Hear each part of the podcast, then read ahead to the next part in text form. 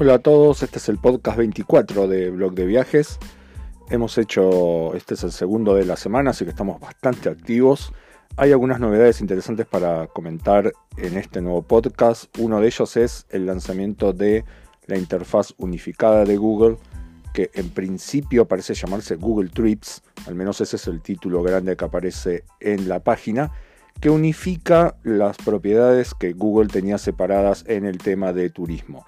Básicamente, en primer lugar, lo que tenemos es una especie de landing page que arranca centrada en la información que Google tiene sobre nosotros alrededor del tema viajes. Te muestra, por ejemplo, al comienzo, viajes posibles o futuros, y eso lo sabe por las búsquedas que estuviste haciendo en Google, y luego un listado de viajes que ya hiciste.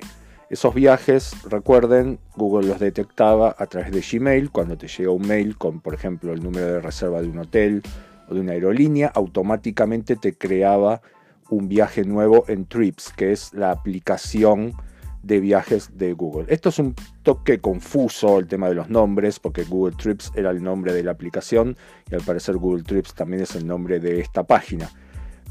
¿Dónde está la información que estaba en Google Trips? Que básicamente es la información tipo guía de viajes en la sección Explore.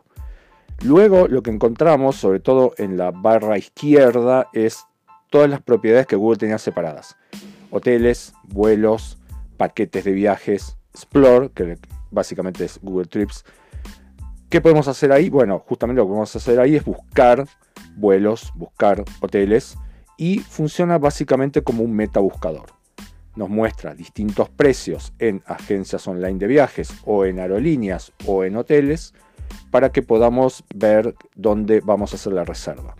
Como ya viene pasando, Google solamente te muestra la información y la compra la terminas en un sitio de terceros. O sea, básicamente lo que a Google le interesa es concentrar la información, pero no hacer la parte de comercio electrónico. ¿Dónde gana Google? Bueno, Google gana en el tema que genera el lead, o sea, la acción que lleva finalmente a que hagas la compra de ese producto, por ejemplo.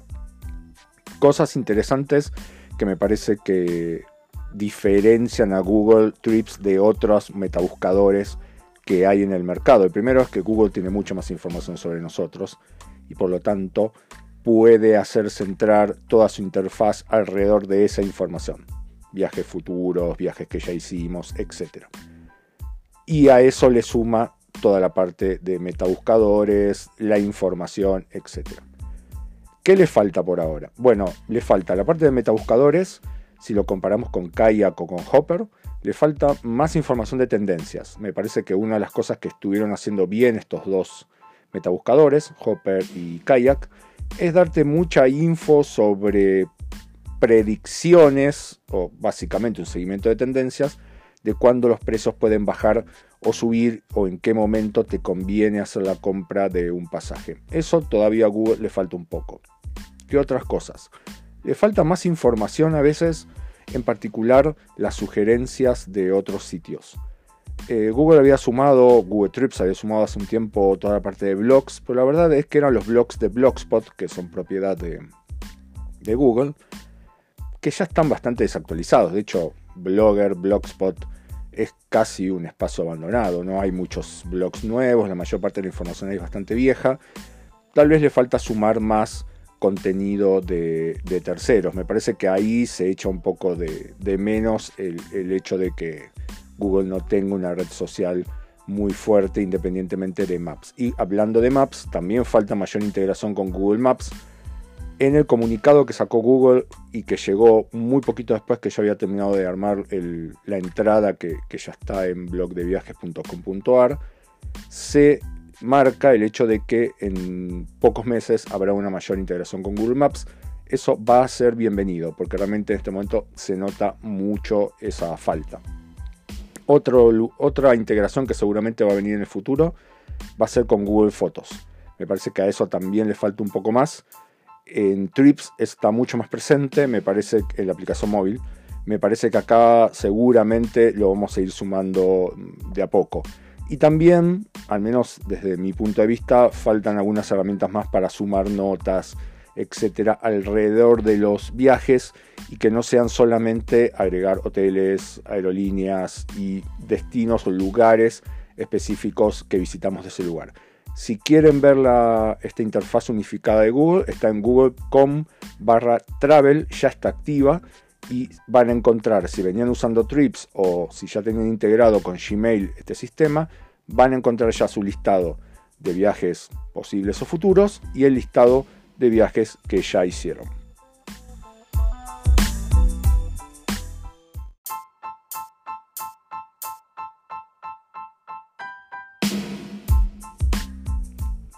Habrán visto que en los últimos meses Spotify se ha estado centrando mucho en el tema de podcast.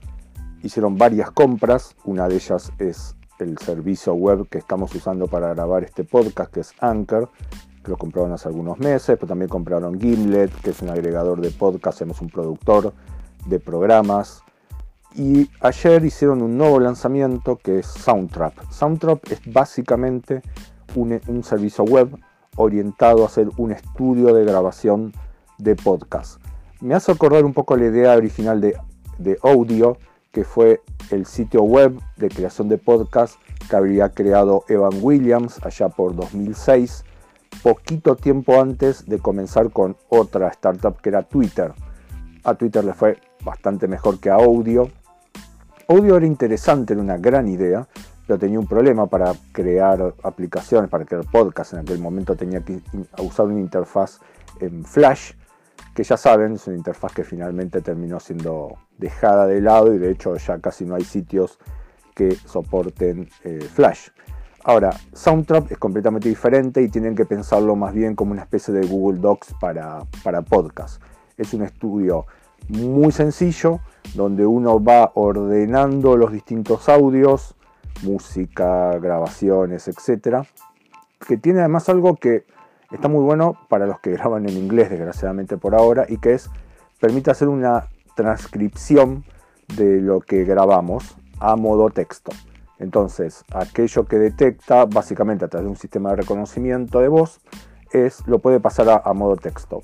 Por desgracia, esto por ahora funciona en inglés. ¿Cuál es la utilidad de este modo texto? Y que cuando querés editar el podcast, en lugar de tener que estar editando directamente el audio, eliminas esas partes del texto y también se eliminan en el podcast. Entonces eso hace mucho más sencillo eh, la, la edición. Otra funcionalidad muy interesante que tiene es la posibilidad de hacer entrevistas directamente en el sistema de grabación de Soundtrack. Hasta ahora, cada vez que queríamos hacer un podcast con una entrevista, básicamente tenemos que usar una herramienta de terceros, por ejemplo, Skype y lo grababas en alguna aplicación que tenías en la PC o en el celular. Interesante, me parece que Soundtrap mm, apunta a un público un, poquito más profesional que las herramientas de creación de podcast que tiene Anchor, que es el servicio web por el cual estamos publicando este podcast. Veremos cómo se desarrolla. Me parece que la idea en este punto de Spotify es brindar más herramientas a distintos públicos para que creen podcasts y por supuesto para que los publiquen primero dentro de su plataforma. Está claro que para Spotify la apuesta por los podcasts es una parte central de la estrategia que está complementando toda la parte de música en donde seguramente van a tener en el futuro mucha más competencia por parte de otros por ejemplo, Apple Music o el bastante flamante YouTube Music que se está lanzando en la mayor parte de América Latina.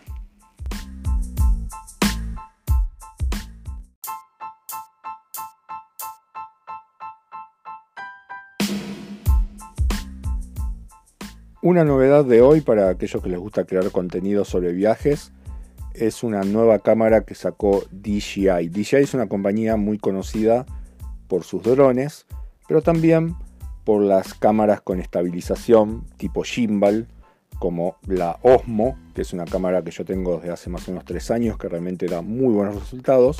Hace poquito sacaron una versión nueva que se llama Osmo Pocket. Es una cámara muy pequeña, también con estabilización tipo gimbal. El resultado básicamente es que te salen imágenes muy estables, muy cinematográficas, incluso cuando estás caminando, y eso tiene muy buenos efectos para poder usar en los videos de viajes. Bueno, hoy eh, DJI anunció la Osmo Action, que básicamente es una cámara de acción que sale a competir directamente con GoPro. De hecho, cuando vean los videos en YouTube van a ver que se parece mucho a la GoPro 7. ¿Qué diferencias tiene? En primer lugar, la Osmo Action, por los videos que estuve mirando, tiene mejor efecto de estabilización que la GoPro. ¿Cuál es la ventaja que tienen estas cámaras de acción? Que no tienes que usar ningún hardware externo, no tienes que usar un gimbal ni ningún estabilizador, solamente tenés que filmar. Para estabilizar lo hacen vía software y lo que hacen básicamente es recortar la imagen. La GoPro recorta aproximadamente un 10% de la imagen y un poquito más tal vez en el 4K. Lo que estoy mirando es que la Osmo Action recorta alrededor de un 18%. Eso hace que no tenga una imagen tan amplia, pero el resultado a nivel estabilización sea mejor. Otra diferencia interesante de la Osmo Action es que tiene doble pantalla, tiene una pantalla en la parte delantera que está muy buena para tomar selfies en particular. Eso no lo tiene la GoPro. Algo similar es que sin carcasa la podemos introducir dentro del agua y que los accesorios se conectan a la Osmo Action, por ejemplo, si queremos tener un monópodo, un trípode, igual que la GoPro. Los, conectores son muy similares. Por cierto, otra diferencia que me estaba olvidando es que la lente se le pueden sumar, por ejemplo, polarizadores o filtros de imagen, cosa que la, GoPro todavía no tiene. Cosas que todavía no están tan claras, eh, por lo que vi, las pruebas que vi en, en YouTube son todas cámaras de prueba que se le enviaron a, youtubers, la cámara recién se anunció hoy, es el tema de audio externo. Casi seguramente, al igual que la Osmo Pocket, habrá que conectar un conversor al USB-C para luego poder conectar un micrófono externo. Esto es un problema porque mm, las cámaras no suelen tener buena, buen micrófono externo y es clave para filmar videos para YouTube que el audio sea bueno. Así que normalmente hay que conectar un micrófono externo, habrá que hacerlo vía un adaptador al USB-C. Igual no hay ninguna precisión al respecto, supongo que va a ser el mismo adaptador que ya se usa para la Osmo Pocket. La aplicación que hay que usar en los teléfonos también es la misma que la Osmo Pocket, se llama Mimo y básicamente no solamente nos permite manejar en tiempo real lo que está filmando la Osmo Action, sino que también te permite editar y hacer algunos filtros de imagen, etc. Básicamente es una aplicación destinada tanto al tema de control como, como alguna edición básica. Lo que todavía no tiene el software nuevo de la Osmo Action es conexión para transmisión en vivo, porque no está agregado en, los menús básicamente que puedas transmitir desde la Osmo Action a YouTube, a Facebook, etc. La Pocket eso ya lo tiene, así que suponemos en la próxima actualización del firmware de, la Osmo Action eso ya va a venir agregado. ¿Cuánto va a costar? 349 dólares en Estados Unidos contra 399 que cuesta la GoPro 7. De todas maneras, la GoPro 7 es del año pasado, así que suponemos que en algunos meses va a haber una versión nueva y veremos qué cambios propone contra DJI. Es interesante porque DJI y GoPro en algún momento estuvieron desarrollando de manera conjunta un drone. DJI se retiró de ese proyecto. GoPro finalmente lo lanzó, se llamaba Karma, fue un fracaso. De hecho, tuvieron muchos problemas de hardware y finalmente lo tuvieron que retirar del mercado, mientras que DJI fue muy exitoso con la línea que lanzó después de drones que se llaman Mavic.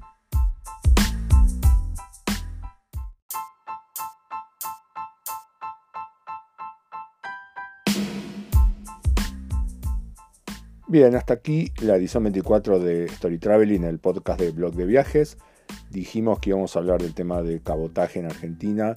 Va a quedar para el próximo podcast. Hoy teníamos varias novedades que nos interesaban comentar como el lanzamiento de Google Trips en la web, como la nueva cámara de acción de DJI y como Soundtrap, la nueva interfaz de grabación de podcast que lanzó Spotify. Así que nos vemos en la próxima edición y ahí sí prometemos vamos a retomar el tema de cabotaje en Argentina. Nos escuchamos en unos días.